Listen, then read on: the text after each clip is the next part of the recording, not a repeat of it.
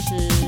我是医生，今天呢是我们的第二十七集。上一集你听了吗？我听完啦。我是想说啦，因为我们毕竟嗯不是在专业的录音室里面录，所以我们没有办法去监听到我们的声音。不是有一段在模仿 T 对对对，让阿姨摸一下那个，你有没有觉得我那一段声音很像一个政治人物？谁啊？我在剪的时候就想说，为什么那么像柯文哲啊？你那一段根本就是在歧视 T，哪有每个 T 都低声成这样的啦？我要郑重澄清一下，因为我们就只能用声音表现嘛。对啦对啦，就是你说我们就是用声音在演戏。对啊，那我不这样做，听众怎么知道说我那一段是在模仿？嗯我没有在歧视的意思哈。我们就开始今天的新闻喽。这个是发生在大陆陕西，有一名男子呢，他在家里睡觉。嗯，睡着睡着呢，他就感觉到他的耳朵跟颈部有刺痛感，嗯伸手一摸就发现，嗯，怎么都是血，然后他的床上面也都被染红了，原来自己的后脑勺被老鼠咬破，啊吓得他赶快去医院，咬破哎、去医院检查之后呢，就看到他耳朵有出现几道疤，然后后脑勺也破皮了，新闻有拍出照片，那个枕头啊被血这样浸满的，比你不小心外露还多。对，真的很可怕哎、可是怎么会他们家里面会有老鼠啊？说到家里面有老鼠，我们 近期一个共同友人家里也是住在老鼠窝里面，对呀、市区的大楼里面也是有老鼠进来耶。因为嗯。看到这个新闻的时候，我就有想到以前我们家住在乡下，我跟我弟睡在我们乡下那个老房子，就是也是睡睡睡到一半说好痛，嗯。起来之后发现枕头上居然爬了一只蜈蚣，哎，那后来又怎样吗？是还好刚咬而已，他就醒了。蜈蚣咬的地方也是就是肉而已，也就还好，就破皮这样子而已。等一下，你刚刚那句话有很大的问题。什么叫做蜈蚣咬的地方刚好也是肉而已？那请问一下，会不会有刚好是钻石吗？还是 我的意思是有避开血管，就是只是哦肉，对，所以就是破皮这样。那你就说刚好咬下去不是要害的地方？对啦，就不是 什么叫做刚好是肉而已？因为我刚出社会的时候，你也知道我们就是收入微薄嘛。我那时候就是为了贪便宜，我就去租到一个大概中午快下午的时候。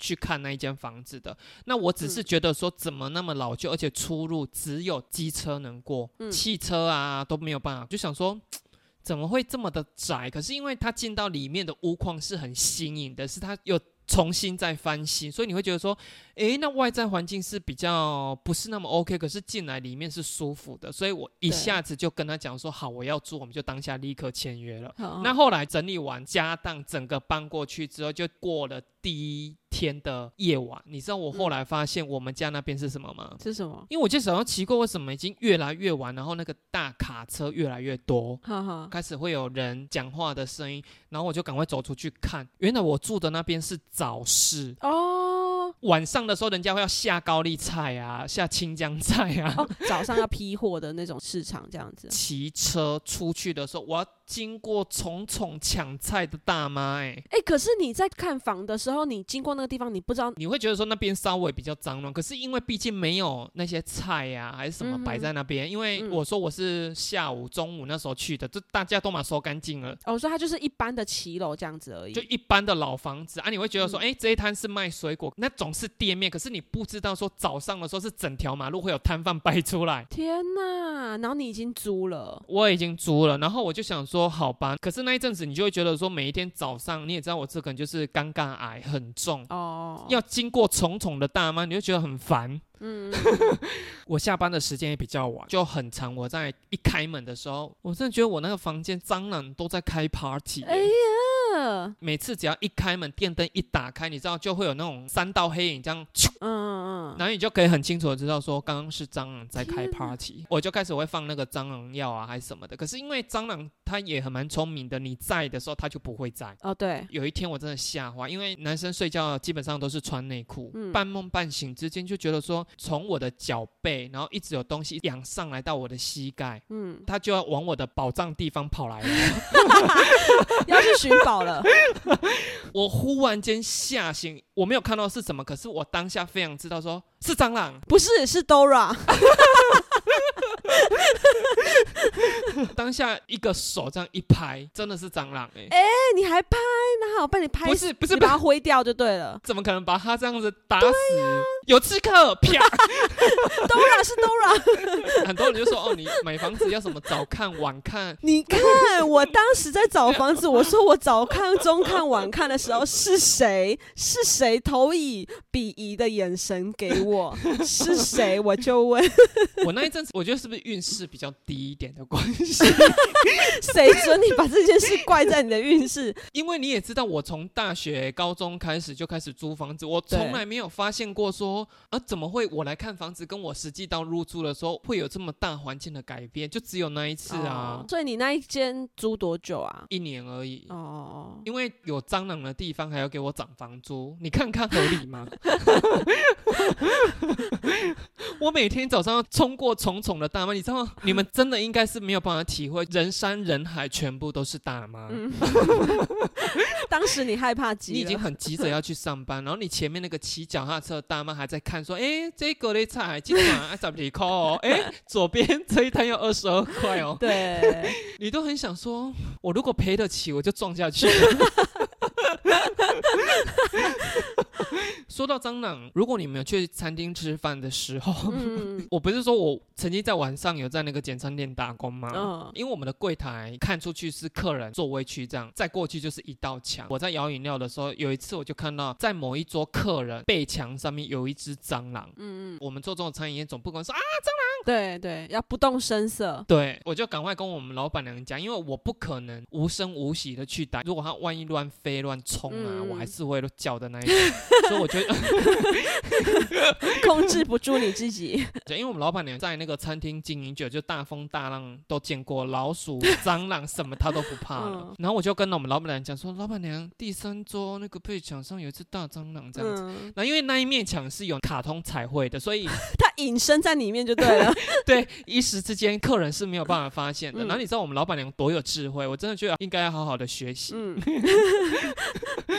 他就是走过去那一桌，然后就请问一下，今天餐点还合你的胃口吗？嗯他的手已经过去捏那一只蟑螂了可是。怎么有办法没看到的情况下刚好捏死蟑螂啊？万一它跑掉嘞、蟑螂跑很快、当下就是觉得老板娘很厉害耶，真的哎、你老板娘真的是见过大风大浪的人哎、客人就说嗯还可以，他说哦好啊，谢谢你哦。回来的时候他就在洗手了。他是一个无声的杀手哎、天哪！对的，所以我就说，你们如果去吃饭，听到那些店员呐、还是说老板、老板娘过来问你说，哎、今天菜色还可以吗？你要稍微看一下，说他的手有没有在干嘛。哎王品集团很爱问这个哎、可是训练有素的这种餐厅，嗯应该是会严格，就员工守着第一条，嗯看到蟑螂、老鼠不可以大声尖叫吧？行不行，要不动声色，我们都只能用腹语这样。即便很害怕，是帮你上这一套菜，今天甜点是布朗尼。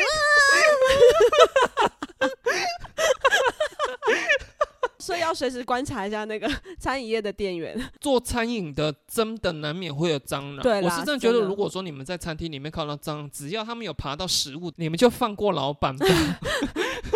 很难的、真的很难。你在家有吃东西的话，基本上也都会都有。对啊，好了，那我们就下一则喽下一则的话是发生在中国，因为我们人都是这样呢。在你买东西的时候，如果你刚好你要消费的东西是你朋友在营业的，嗯哦，你可能就会想说，哎，胖丁姐的这样子。对对对那有的时候就是会买着买着就会变熟客。嗯这个女子呢，因为她就是长时间都在她朋友。她没有说本来是朋友还是买到变朋友，他没有讲了。因为他在买衣服的时候就习惯去到这一名友人开的店里面去消费。嗯最近呢，他就是买了一件羽绒衣，看上他是说六百块人民币啦，大概是两千六百块的新台币。那回到家的时候才发现内侧里面居然有一个隐藏的吊牌，标价是四九九人民币。嗯大概就是新台币两千二嗯，就便宜了四百块嗯。他一看到这个标签的时候，他就气的不是直接回去找他理由，而是先 call 媒体 顺便把媒体带到店家里面。那这个老板娘她是说，我们家的其实每一件衣服我们都不贴标的。那你说的这个标签，嗯，坦白讲。嗯，姐，您相 信我，我真的不知道这个标签是怎么来的。咱们多年朋友，吃个饭也不止这一百块钱吧？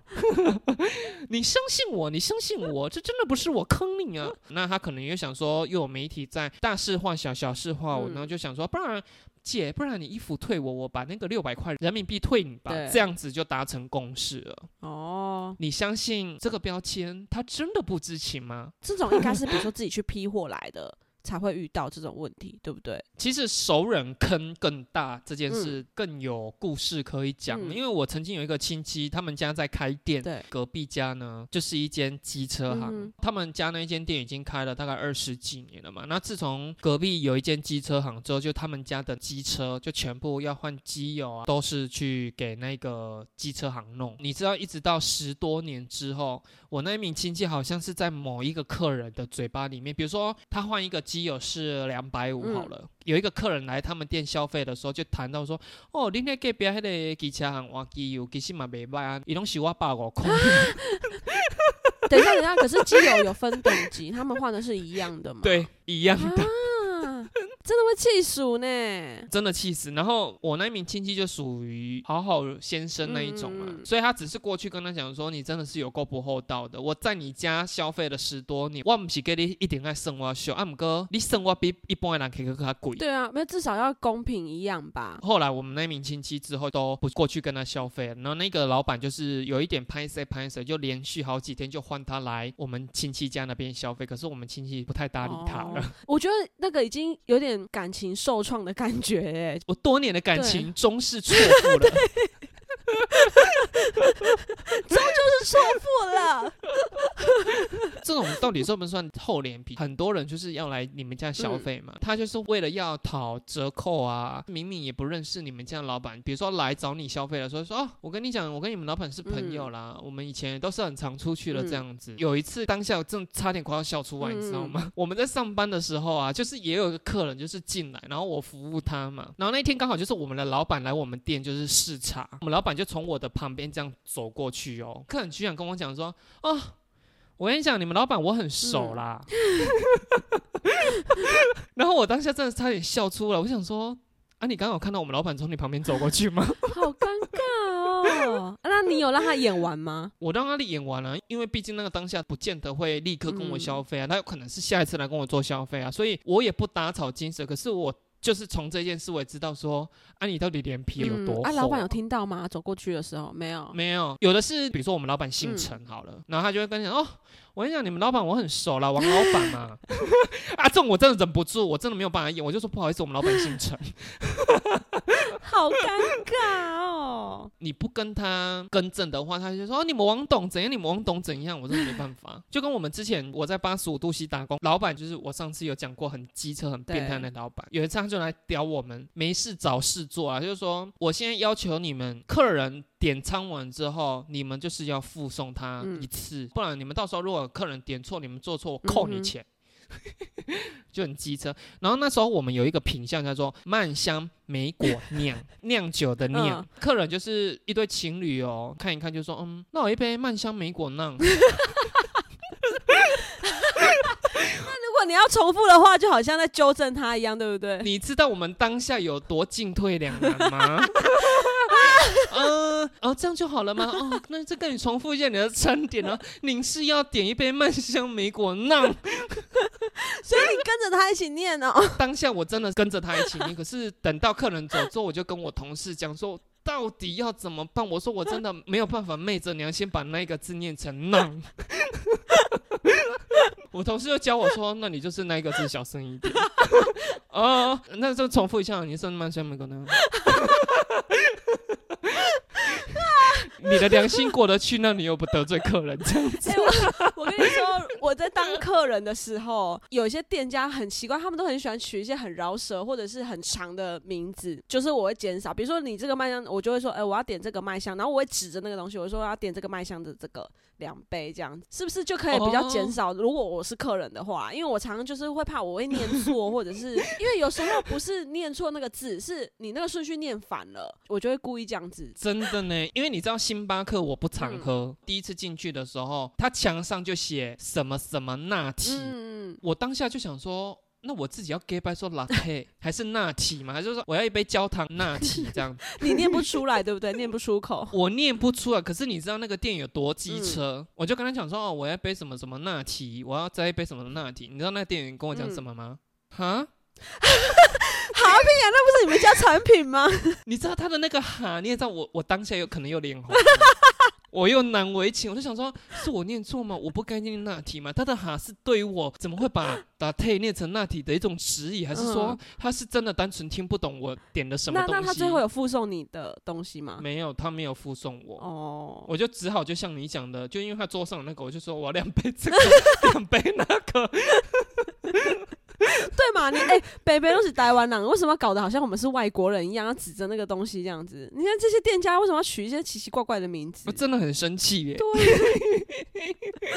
蛮 gay 搞蛮 gay 搞，因为你会造成店员的困扰。因为如果说我不是被那个老板逼着说要附送的话，嗯我其实我会说这样一杯总共送你多少钱？对啊可是因为没有办法，我们老板在看呐、哦，我又只好闷笑没果浪。好了，那我们就下一则喽。下一则呢是在说结婚呢，其实不只是两个人事，是两家人的事。可是呢，如果连你拍婚纱都要连家人都一起进去的话，是不是有点太不合理了呢？就是说呢，有一名人妻她在网络上抱怨，她就说她的婆婆非常强势，在拍婚纱照的当天呢，抢着入境就算了，婚礼当天呢还连换了三套礼服，然后还抢先送客，抢尽了她的风头，这样子。等一下，抢先送客是怎样？她该不会谢卡也是全套婆婆的写真吧？这人气他就有说，婚前的时候，因为就知道她婆婆其实很强势，所以他就跟她先生说好了，她不跟公婆住。她的婆婆呢，却一直积极要看大平数的房子，然后动不动就说要一起住，所以她就赶紧叫她先生去跟她婆婆讲清楚。到后面呢，要结婚拍婚纱照的当天，她婆婆居然坚持全家都要入境，结果婚纱照就变全家福。是摄影师看不下去，他就出面说，呃，请婆家的人先出境，让先让两个新人拍照。这样，婚礼当天呢，她婆婆要求她的新密，新娘的新密哦，帮她化妆，然后宴客呢，全程还连换了三套礼服。他以为是蔡琴开演唱会。对呀、哎、可是我有听过说，新娘在喜宴中换几套礼服，婆婆就嗯跟着要换几套。哎、我也有看到这种的，像那个啊，王思佳，她说她妈妈就是这样。如果没有打扰到新娘进场啊，还是说梳化的时间，我觉得那也无所谓啦。可是拍婚纱，以我这种早期在婚纱圈有待过，我如果这个店家哦，他懂得做生意，早期啊，我不知道现在是不是这样，他会跟你讲说，哦，你的包套就是三十张照片是基本张数，嗯多挑就是多加钱。如果我是摄影师的话，我就会都拍啊，夫妻的也拍啊，全家福的也拍啊。那到时候嗯门市小姐下来陪你挑照片的时候，就是她很好拱哎、哦，很好拱你挑照片，大家也对创造双赢，总不可能婆婆要录像本是她的照片要录像本吧？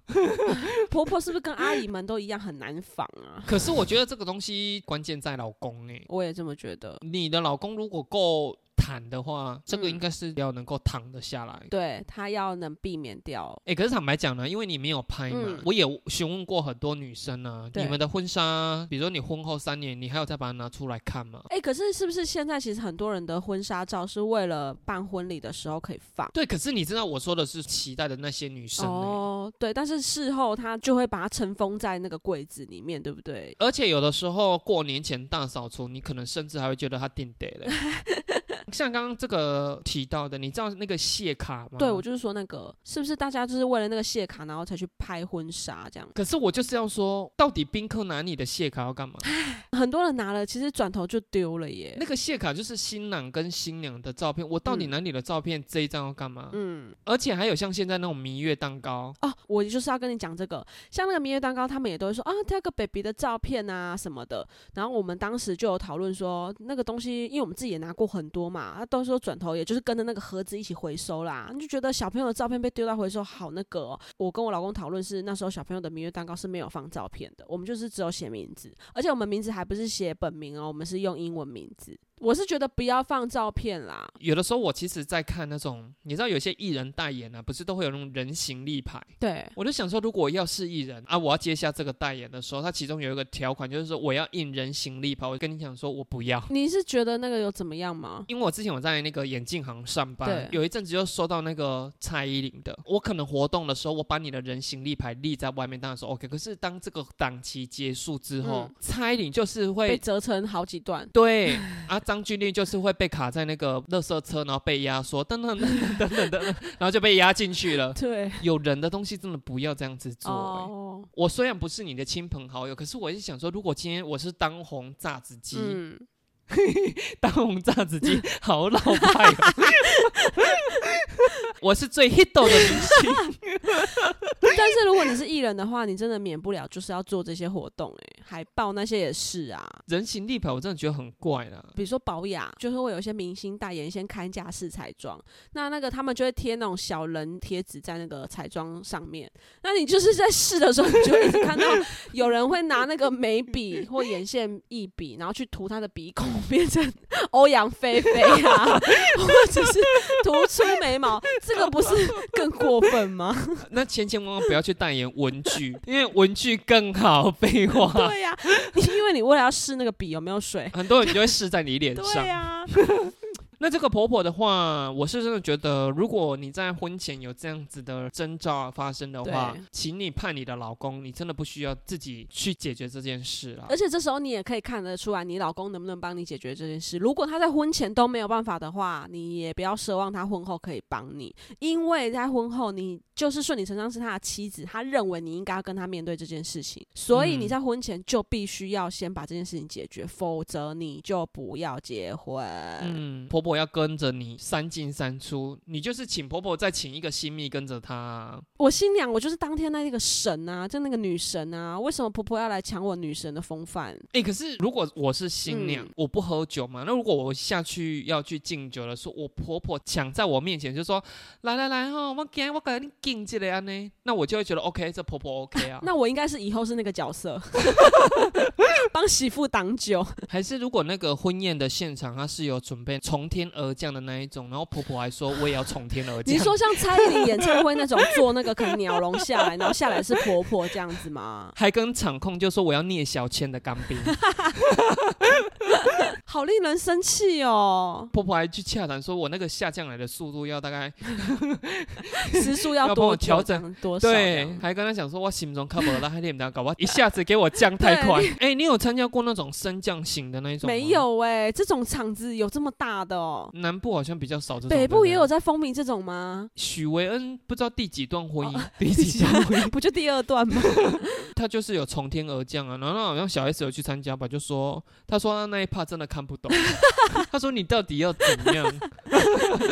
你看是不是就很令人火大、啊？我觉得许维恩绿人火大不是从天而降吧，哦而是他到底要结几次婚？诶、我们这样子会不会就是被公干？就是许维恩以前年轻的时候还没有那么讨人厌，可是他真的是年纪越大，然后成为女强人之后，反而是让人家不舒服的、诶我跟你讲是什么好不好？嗯因为如果她是属于女强人的话，比如说她讲话像张兰这样子很有霸气就算了，哦不是啊，讲话还是要这种啊没有啦，我啊我可能也是啊什么，就是还会营造出这种幸福。嗯，小女人才会让人家更讨厌。嗯那我很想要问一下，说许维恩，你第三次婚宴到底有没有收红包？这是他第二次啦。第三次、啊，他第二次是跟谁？他跟 Kid 又没有结婚。第一次是那个死去对的那对对个，江明雪对，然后第二段是 BAD 的那个艾利克斯、啊，没有，他第一段死去的那个，他们没有结婚呢、哦，他们没有，对，他的第一段就是那个 BAD，这个才是他第一段啊。第二段就是现在这个，所以到底有没有收红包？有收的话，真的是消机会可以告你。好啦，那我们就下一则喽。有一名女网红呢，叫做也太难念了吧，玛丽莲娜。那她跟老公到法国度蜜月的时候呢，她在餐厅遇到老公最喜欢的前 AV 女优卡莉法，她的老公呢变得非常的兴奋，还跟卡莉法合照，而且还把讯息、照片全部都传给她的男性友人，炫耀说：“哎，我遇到这个 AV 女优。”太太呢气到把这件事情抛上网络上去抱怨。那没想到呢，这个 AV 女优卡莉法呢，她也看到这一则影片了，然后她就跟她讲说：“女孩，我男朋友也是一直在玩手机，那不如我们把他们全部抛下，明天一起去购物。”吧，这样子，女网红呢，她就说她现在就在爱马仕的对接，欢迎你的加入，这样子。A V 女优就说很好，你老公欠你一个铂金包。没想到女网红呢，在隔天，她就在她的网络平台上面就秀出她有一款，她说价格已经是一栋房子的头期款哇的铂金包的，那就代表说老公真的是买了这个赔罪这样子。看完这个新闻，我就想说，那这个女网红有什么好值得开心的？你今天会生气，就是你老公对这个 AV 女优的异常狂热啊。那你今天会得到这个铂金包，也是这个 AV 女优。对，这个有照片，这个女网红自己也长得很漂亮，根本就不需要这么。这女生也太没有自信了吧？是因为这今天是 AV 女优嘛？如果她今天老公遇到一个女歌手呢？比如说她遇到 C 琳迪翁，她也会这样生气吗？可是我的意思是说，我在网络上看到有一个人生气，是因为她的老公太哈我而生气。如果我今天再看到你的影片，我可能会在底下跟他讲说：“哎，很抱歉，造成你们的不愉快。”我可能会留这种言，我不会说。你老公应该要买一个铂金包给你，因为你老公又照做了，那代表怎样？那我的地位还是真的耶。这个女优其实在挑事情呢，我就会觉得说，这 A V 女优真的是得了便宜还卖乖。对啊，然后这个女网红好像也显得太笨了哈，还这样贴出来说我得到一个铂金包这样。可是我不是说 A V 女优的地位是怎样，是因为毕竟你老公懂我的。妹妹，哎，也是哎，也是哎，她老公看过她的妹妹耶，搞不好你老公看我比你看你的多嘞。因为我想到一件事情，也是得了便宜又卖乖的势力。这个事情就是我前几集不是说我在有一次提离职的时候，下班要去拿那个眼镜吗？的那一家眼镜行，就是我把那个纸袋摔在不锈钢的餐台上，还好里面有一个眼镜盒。戴眼镜的时候，有一天发现我的镜角有一只断掉了，所以我很急着要重新配。副眼镜，因为我小二就开始近视了，所以我会觉得说你验光什么的这种东西是属于技术型、专业成分是比较高的，你不要跟我闲聊。那我进去那一家店的时候，验光当然是别的人去验光，可是你在验光的时候，可能有一些空档啊，坐在那边休息。可是他们那一间店就好奇怪，就有一个梅啊这样。你读什么大学啊？啊，你有在打工吗？啊你寒暑假怎么还在这边？他真的这么奶吗？他真的这么奶？当下就很想呼他巴掌。我会觉得说，我今天配完演技我就要走，你不要跟我闲聊。你叫我休息就是让我休息，我不需要你来，好像要跟我坐台这样子。可能我的那一单算他的业绩吧。我就想说，好，我就压住我的性子，因为我是上班姐去配的，然后八十五度 C 的制服是白衬衫，所以我穿白衬衫，他就说。啊！你怎么穿白衬衫？你是上班族吗？好讨厌的梅啊，谁呢？我真的好讨厌，一想到他，我真的是火都起来。然后我就跟他讲说：“你不要问我私人的事情。”你直接这样跟他讲。我很讨厌你的这个行为，是不是你的声音更让我 讨厌。所以我就这样跟他讲，然后他就说：“啊，你不喜欢了，那我们聊别的。”哎 哎，他一定有在建材酒店，他好会聊哦。慢慢听这个故事，你就会知道我为什么后面会很火大。那我急着要拿新的眼镜，我就跟他讲说：“不好意思，因为我现在没有眼镜但，所以你们工作天是几天？那可以的话，可不可以麻烦你们在可行范围里面，麻烦帮我赶件？”好啊，可以啊。第一次回去拿眼镜的时候，我就发现说镜片啊什么戴起来都 OK，可是我在镜架的下缘那一段呢有一个小缺角。你知道那个梅啊就跟我讲说，最好他一开头就先交称呐。我正常声音讲好了，我 因为他为了要掩饰他的那个过错，他就说因为我很急着要，所以我们装镜片的那个师傅也很知道你很紧急要，所以他在装的时候呢就不小心把你这个地方弄了一个缺角啊。不过没关系，因为你急着要哇。后来我会那么火大，原因就是因为他跟我一直强调这句话，因为你急着要，所以跟我们师傅讲说没关系，我们先让你戴。那你这一支镜架我会再装别的门市在帮你调同一款一模一样的镜架，等到到货的时候，我再通知你过来，我再帮你把镜片装过去那一个新的镜架里面。这样，我就跟他讲说好，大概要多久？他就说嗯，大概要一个礼拜吧。然后我就回去嘛，因为那时候寒暑假，我就是每天起床上班，起床上班这样子，整整过了十四天，完全没有电话跟我联络哦，我就直接去到他们那间店。那一个女生，我觉得也是处于她还在坐台的那种心情，因为他那当下是旁边有一个客人看到我的时候，我从他脸色是有看到他是微微的吓到。为什么你会有这种吓到的心情？就代表你忘记你有一个竞价要去调货这件事了。那个当下我已经微微火大，然后他就跑出来开始用那些很讨厌的声音就说：“有有有，我要再帮你调，你再等我一个礼拜好不好？因为你的货啊什么的，就反正他就说一些理由，然后我就压抑着我的怒火，我就想说好，我已经给你算第一次机会了嘛。第二次他跟我讲说一个礼拜一定会帮我调来，那这个时候他会再给我电话，我就再回去。我等到第十天，真的一通电话都没有，我就想说啊，喝你洗啊，你这改你几天洗呀？那一间店哦，它是属于开放式，就是他们没有一个玻璃门什么的。一到那一边，我没有进去哦，我就站在门口啊，因为我已经看到那个坐台的女生在里面的，我就这样看着她。你知道，看到我之后抖的比第二次还大，因为她抖那么一大下，我就知道说你一定又忘记了。然后她就出来鞠躬，那不好意思。然后他可能就觉得说这一件事情好像已经要被我闹大，而且我一个人又我虽然很瘦啦，可是我一个人处在他们门口，那一些客人全部都知道说，哎呦，好像有一点好戏。他就赶紧的请可能里面的主管还是什么就出来跟我接洽，我就开始大骂，我没有看这个女生哦，可是我就一直疯狂的飙骂，我就说我等多久？你们的店员跟我讲说两个礼拜我也等了，再给我七天我也等了，今天第几天了？你自己讲。十天，十天。他就赶快就说不好意思，不好意思，你要不要进来坐一下？我去请示一下我们老板，帮你直接升等成新的进价还是怎么样？我就说你进去请示，我在这边等。那个主管呢就说拜托你进来坐，你这样难看。我就说你进去，鼻子摸摸就进去。我然后那女生开始很慌张，手足无措这样子。然后后来他就说我帮你争取到，因为你配的这一支进价，比如说是两千块的好了。然后我们老板就说不然就是让你再挑三千块的进价这样子。啊，我就跟他讲说啊，可是不同镜架啊，我这镜片的形状你已经磨下去的，你不能从我旧的这一支镜片移过去新的镜架。他就说你不用担心，我镜片一定给你重做新的。我的重点就是赶快拿到那眼镜，因为他这样讲，我就进去开始又挑眼镜。然后因为他们店长就下来就出来了嘛，你知道我真的火都起来的原因是因为他老板跟我讲一句话。哎呦啊，你也不要这样子啦，你也算赚到啊，不然你今天哪有三千块的眼镜可以挑？讲这种话，好令人讨厌哦。我跟你讲，我当当下是想说，你们这一家店我已经彻底的 看破，我已经死心了。老板都这样了，你会请一个坐台的小姐，那也是不意外了。所以我当下是没有跟他讲说，你这只眼镜就是什么时间点可以给我就就好了，不想再多跟他讲什么了，对。后来我就走了，他真的在一月定了时间给我那一个眼镜，可是我就再没有看过那个坐台小姐了。他可能换去更适合他做的地方了吧？你有看过蓝色蜘蛛网？这一阵子有在流传圣祖鲁慧珠换到这个工作环境，他觉得很有趣。这边的人讲话他都听得懂，他只要负责笑。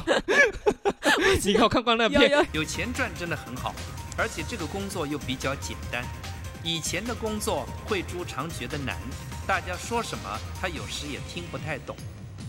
可是这里说的话都很有趣，他都听得懂。人真的不要得了便宜又卖乖啦！我这我真的诚心要跟你闹，我了不起，我两千块的眼镜也还你啊！你两千块退我，我再去别家配啊！对啊，因为你前前后后也快要等一个月了。我今天不是说我拿到你两千块东西变三千块，我好像赚到，我谁要赚你这个？谁要赚这个？然后中间要受这些气。好了，那我们就下一则喽。下一则呢是发生在英国，一个八十三岁的老婆婆，我已经八十三岁了，她的男友是小她四十六岁。今年才三十七岁的一个埃及小鲜肉，他们两个谈恋爱，所以登上了媒体头条。这样子，他们怎么认识的？你知道吗？他们是二零一九年的时候，这个阿妈八十三岁阿妈在脸书上认识了这个三十七岁阿妈，是会上脸书的哟。一开始其实也是聊天，没有预期说他们会谈恋爱，可是就越聊越起劲。两个礼拜之后呢，男方就直接跟她告白，然后为了要见一面，阿妈呢还特地从英国飞到埃及开罗跟他这个男生相见。那还好是真。的不是诈骗哎，你说像我们某一集说那个阿嬷就是 飞奔到那个飞奔到全家里面面交什么之类的 对。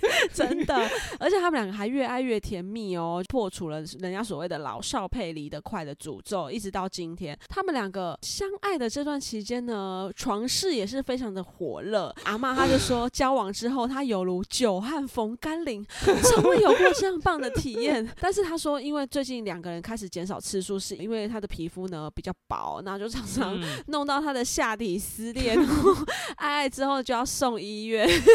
到底谁想知道？他还说，医生们都很讨厌看到我，因为他完全知道我是做什么，我才来医院报道的。这样，不过呢，他们对彼此的爱还是没有减退的。嗯她她就说，她老公呢非常需要她，所以他们会一直相爱下去。诶，他写出一句，我真的觉得，他说：“老公需要我自己，比我自己需要我更需要。她很有自信哎，我觉得女人就是要这么有自信啊，搞不好她老公就是爱她自己”。因为她这一则新闻的话是有放照片的，嗯坦白讲，这个女生看起来不像八十三岁啊，，哦对对对对对搞不好就是五六十，对，五六。十的大妈这样。可是我要讲的是说，我不知道台湾人有没有，你知道国外有那一种就是恋老人癖吗？哦，会有。不会是这个男生有这样子的癖好？还是他只是单纯的就是阿姨，我不想努力了。你看，也是女方飞过去找他，可是你也知道，他常常把他的下体弄到撕裂，应该是你要不想努力，你也是得要付出一些代价的啊、不想要努力也要付出体力的意思吗？啊我今天是要说，如果爱着你的那个人是因为他有一个特殊的性癖好，在你身上是可以得到满足的，对啊你会感到开心吗？一开始应该会觉得开心吧，可是久了，你看常弄破皮还要送医院的话，那润滑液弄多一点就好了。可是这个我真的要说一件事，之前有一个同事，他妈妈也是蛮老的，我真的觉得蛮传统。他就说我被来康世美姐，你喊我来，然后因为他们家有养一只狗，然后就抱着那一只狗去，他妈就在康世美那个卖场逛了一遍又一遍，一遍又一遍。我那个同事算是蛮鬼灵精怪的，他觉得说。我妈一定有鬼，就跑过去问她说：“你是被捶卫生棉哦？”他妈说：“没啦没啦。”你讲阿伯你被捶啥了？没啦没啦，然后你就看到他说他妈就是假装在爱抚那些什么护唇膏啊、染发剂啊，可是你就觉得说，你就不是要买这个东西，可能就勉强挑了，比如说一条护唇膏啊、一罐洗发精啊，然后就说喝啊我喝啊，我同事就看了一下那个购物篮，想说。啊，这种东西有什么好？这边卖场逛半天，然后一副有难言之隐这样子，然后他就准备跟他妈走去柜台结账的时候，他妈就说：“哎、我迄钱包吼，放你迄掐里，你去搞我 K 来啊呢。我的同事就想说，我有鬼，往门口要走的时候，脚步放很慢哦，这样一转头，他走没两步，他妈立刻跟那个柜台说：“你们那个润滑液放哪里？” 然后我我那个同事就想说啊。你也是被背贼哦！我同事也算是没有把他妈给戳破了。妈妈真的很需要这个东西。可是女生真的跟男生颠倒过来的吗？就是越老真的需求性会越大哦、你有觉得你比二十岁的你，递减很多，非常多，尤其生完小孩之后，那你会害怕吗？就是有一天你那个欲望有觉醒的时候，老人逼我真的没办法哎、这个老妇人身上一定有我说的那个老人味。你知道老人味是什么味道吗？可是这个我真的不得不说，我发现有老人味的男性高于女性、欸。哦，对，那我想要问一下，是每个人都一定会有老人味吗？这这要怎么避免啊？我真的不想要我老的时候还有老人味耶。可是我觉得老人味其实就是体味啊。哎，等一下，你说的老人味是你有老人的形态的那种味道，还是真的是一个味道？我说的是真的是一个味道、哦我也，是说真的味道啊，你有闻过吧？老人味，我有闻过，我不喜欢。我也不喜欢呐、可是我们好像终有一天会面临到这个东西。那个就是体味啊，所以你就是秦抹瑞娜，应该是可以解决的吧？没有，我跟你说，因为有一些老妇人，他们也是可能比较有气质或者怎么样，保持的端庄娴熟的，嗯。然后他们可能会喷一点可能香水，或者是他们有时候会擦一些护手霜，是那种花香的，可是还是盖不掉那个老人味。你如果现在说女生的老人味，我现在脑海中我真的没有闻过女生的，可是男生我有好几个哎、而且男生还会混杂着那个头皮油味，我应该是老了不会让人家这么讹吧？还是说我们就是相约可能闻一下，干嘛相约闻一下啦？明天聚一下哦，见面每个人一下都举起来，就说 你爱改善有吧有吧，你爱改善哦，你迄比顶一道的味加改重。还是我哪一天放一罐瑞娜在你柜子上，你就知道什么意思？我就应该要懂了，是不是？我相信呢、我们两个就算老了，嗯一定会有老态了。可是我们两个应该是会保持的比同年龄的稍微状态再好一点呢、以我们现在会运动啊，会嗯注意一些事情，我在猜啦，我在猜会有老人味的那一种人，会不会是因为他们年轻的时候是不曾有过被人家说你有体味？哦，然后反而老了之后才出现这样对子。，因为对比一个年轻人跟你讲有体会，跟看起来好像很和蔼的老人跟你讲说：“阿妈，你也比盖当。”好像 好像阿嬷更伤了，你不觉得吗？更伤阿嬷的心。阿嬷伤了阿嬷。我们要玩甄嬛梗玩到什么时候？如果有人没看出来的人，对啊，一定会有人说，为什么你们都要讲一些没有意义的语句？好啦，我以后会想一下，如果你有的话，我要怎么暗示你啊？瑞娜啦，你就放一罐瑞娜给我就知道。我们的默契就是互放瑞娜。好好 OK，如果瑞娜倒了就放 ban，有一个 B A N，有没有 ban？总之就是任何那种体香剂就对了啦。对，好啦，那今天的新闻大概就是这样喽。因为我们在开录之前，你有跟我讲说，你的一些男性朋友跟你反映说，很好笑的点，就是我真的不懂。对对，就像你说的，我觉得那段好笑，可是不到那一整集的最好笑的点，可是他们却是在那一段大笑，然后还直接点出来说，哎、那一段很好笑，这样。我真的不懂你观众的口味，我真的搞不懂。哎、你们如果真的觉得哪一集的哪一个 part 很好笑，你们也可以留言，拜托留言。对，这样也是增加我们改进的一个动力。喜欢打喜欢，好不好？以为直播是不是？好啦，那顺利的话，我们就下周见喽，拜拜拜。